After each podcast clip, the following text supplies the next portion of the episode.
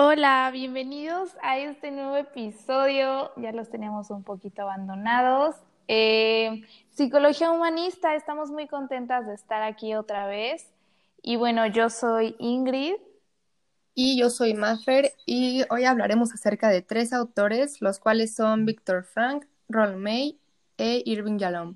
Y vamos a estar realizando también algunas preguntas basándonos en estos autores y expresando a la vez nuestro punto de vista sobre estos temas con los que pretendemos también invitar a la reflexión de las personas que nos están escuchando. Y pues básicamente estamos hablando de la psicoterapia existencial y para esto vamos a tener eh, algunas preguntas que nos van a poner a reflexionar a Maffer y a mí. Entonces, bueno, ¿qué te parece si comenzamos con la primera, Maffer? ¿Empiezo? Sí, perfecto. Sale y vale. Bueno, em, la primera pregunta es, con base en los autores eh, Irving Yalom, Rollo May y Víctor Frank, eh, ¿tú cómo consideras que es la vida o qué consideras que es? Creo que es una, es una respuesta muy, muy compleja, pero eh, basada en esos autores, por ejemplo, Yalom, él, él se considera, por ejemplo, él dice que se considera un guía por, por haber recorrido ya varias veces eh, este viaje, pero yo creo firmemente que a pesar de recorrer el mismo camino muchas veces, pues cada vez es distinto porque estamos en constante cambio, por lo que será el mismo camino, pero a lo mejor tú no eres el mismo. Y también creo que pues cada vez vamos aprendiendo más y, se ve de diferente manera todo, conforme vamos cambiando, conforme vamos creciendo y vamos aprendiendo. Y de hecho también eh, Yalom nos dice que pues que siempre hay más, ¿no? Que nunca dejamos de explorar. Y, y eso es incluso, él decía que el, no dejar de explorar es incluso una zona por explorar. Y estoy totalmente de acuerdo con eso. Y pues para mí eh, la vida es un, es un proceso, ¿no?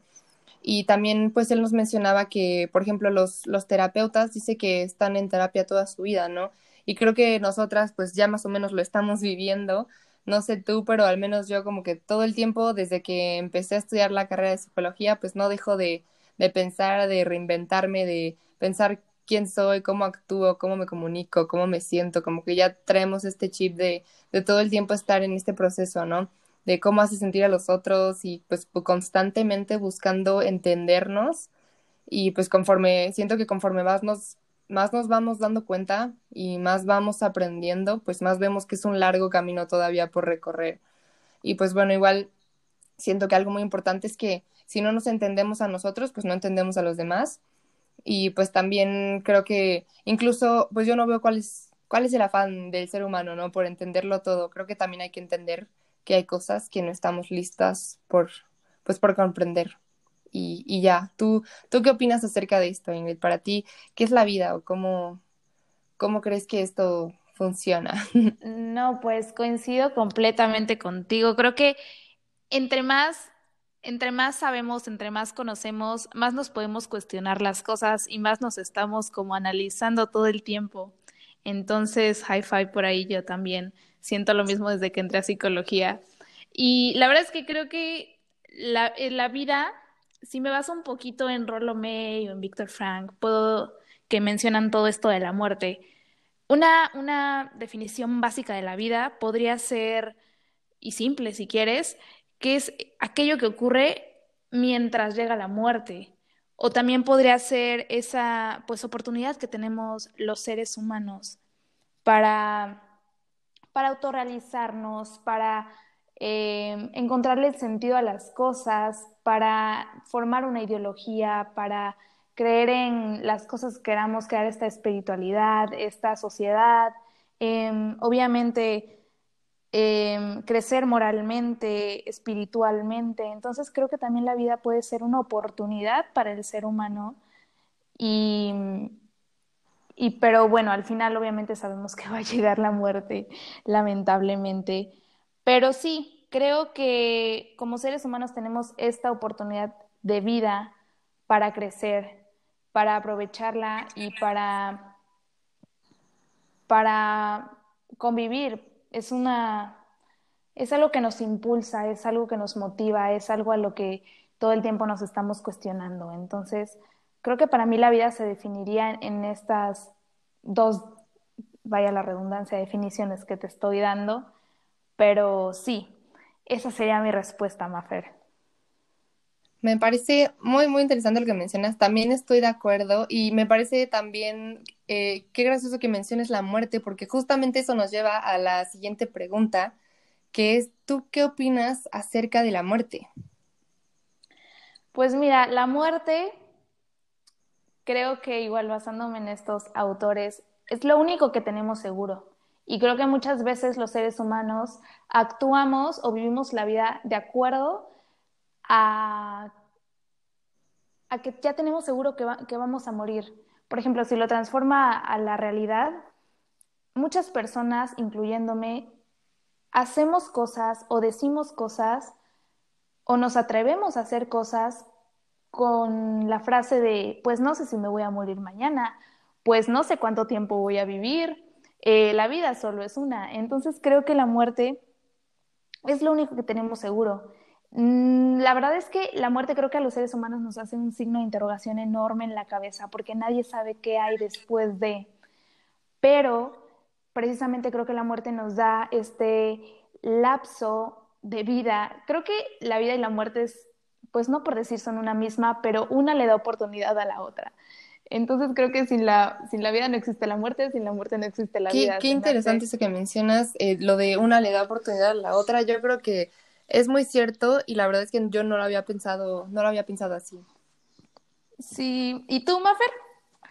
¿Qué opinas de la muerte? Yo qué opino acerca de la muerte. Bueno, pues eh, algo que a mí me llama la atención de, de esto es que, por ejemplo, ya él, él nos dice que pues que el duelo es más difícil con las personas con las que te quedan cosas pendientes y que en realidad pues cuando llega la muerte el conflicto se congela en el tiempo y creo que es también un poco como lo que tú decías, o sea, cuando llega la muerte como que dices, bueno, o sea, incluso se te olvida todo, ¿no? Al final si, si muriéramos mañana ya no importaría, o sea, si estás enojada, ya sea con tu mamá, con tu amiga, con quien sea, esto ya no importaría, ¿no? Entonces siento que a eso se refiere con que el conflicto se congela en el tiempo y también me recuerda mucho a, a lo que dice Ronald May, y, juntándolo con esto como de la angustia, porque siento que todo va de la mano, ¿no?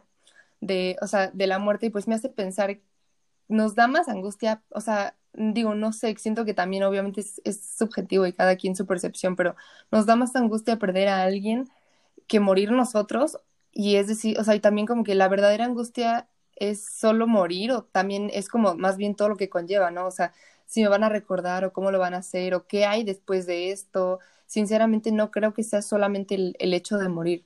Y también pues Rolomir nos decía que el ser humano pues es el único ser humano que sabe que va a morir, ¿no? Y Yalom también, o sea, dice que se trata de, de ayudar a que justo esto sea lo que te impulse a vivir y volvemos a lo mismo, ¿no? Que una lleva a la otra, lo que tú decías.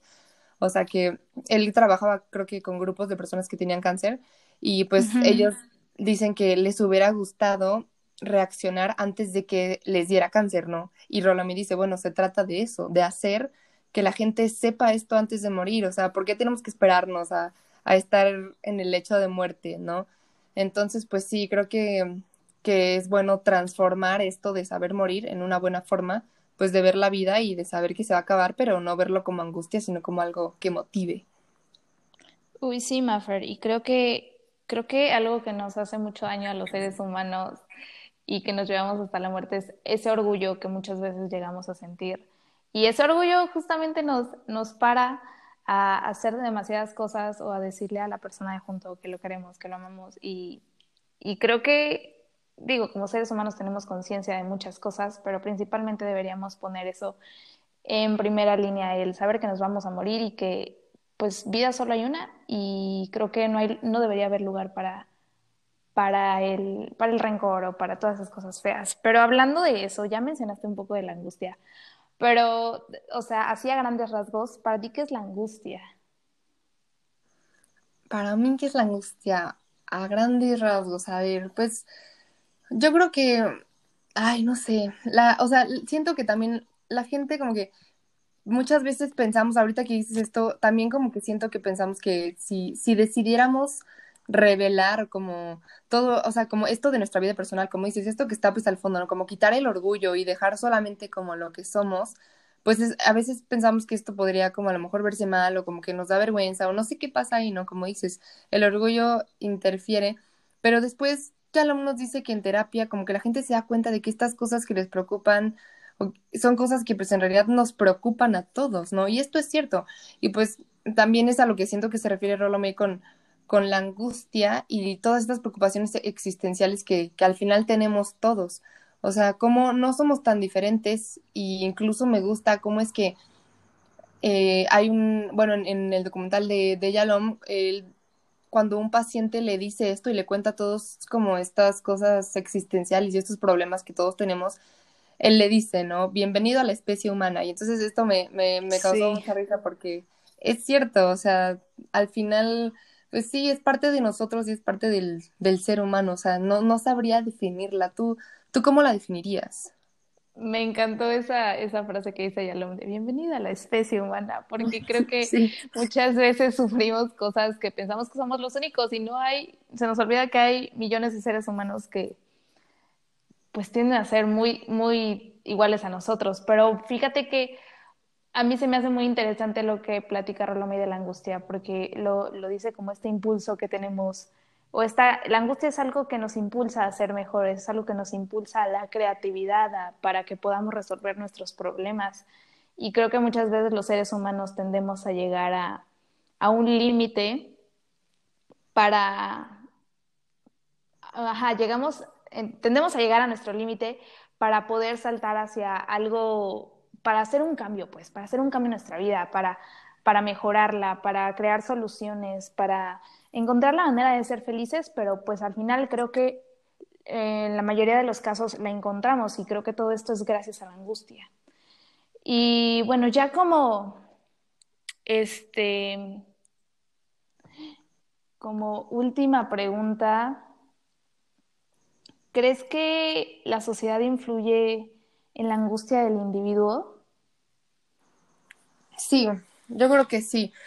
Ya que, o sea, bueno, eh, aparte de que Yalom nos menciona la, la importancia de, pues de, relacionarnos con otros e incluso él, él pone énfasis también en, pues en esta dimensión histórica y cultural del ser humano y pues que justamente este Rolomé nos dice que pues los valores son impuestos por el ambiente y, y por el ser humano, o sea, o sea, son impuestos por el ambiente y esto conlleva a otros seres humanos y que nosotros pues los ponemos en, en nuestra vida, ponemos esos valores en nuestra vida para darle un significado. Y cuando estos valores pues se sienten en riesgo, es cuando surge esta angustia y pues creo que es muy acertado y que es importante incluso diferenciar entre lo que yo tengo dentro de mí y lo que me impone la sociedad.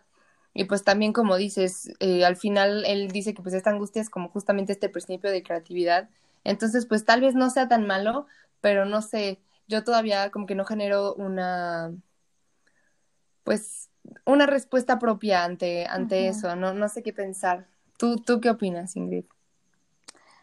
Pues mira, esto que mencionas me, me gusta porque me lleva a mi punto y creo que muchas veces este dilema de entre quiénes somos y lo que la sociedad nos impone, lo que la cultura nos impone, eh, creo que en este punto es donde como seres humanos caemos muchas veces tenemos muchas crisis existenciales partiendo de esto. Y se me hace muy interesante que un autor hable de esto porque muchas veces, como ya lo mencioné antes, pensamos que el mundo se nos va a acabar. Y creo que viendo este tema y leyendo, em, me pone a reflexionar que sí es cierto, que muchas veces eh, con nuestras raíces, nuestra cultura, nuestra sociedad, sí nos pone en el limbo y creo que el dar el salto al saber quiénes somos o al autoanalizarnos y explorarnos, como diría Yalom, nos va a ayudar a, salir de, ese limbo en el que nos pone entre el quién soy y entre quién quieren que sea. Entonces, pues sí, me encantó, me encantó este episodio, Mafer. ¿Qué tal? Ya sé, ya casi nos pasamos del tiempo porque estaba súper interesante aquí la plática. Pero pues yo creo que me parece, o sea, siento que estuvo, estuvo muy bien, muy buenas reflexiones y pues creo que coincidimos en, en la mayoría. Entonces, pues muchas, muchas gracias, Ingrid. Gracias a ti, Maffer. La verdad es que fueron respuestas que creo que se fueron complementando. Y nada, este sería todo el fin, todo el fin, óyeme, esto sería el fin del episodio y muchas gracias por escucharnos. Nos vemos Gracias, la próxima. esperemos que las preguntas les hayan gustado también. Nos vemos en el próximo episodio. Bye. Bye.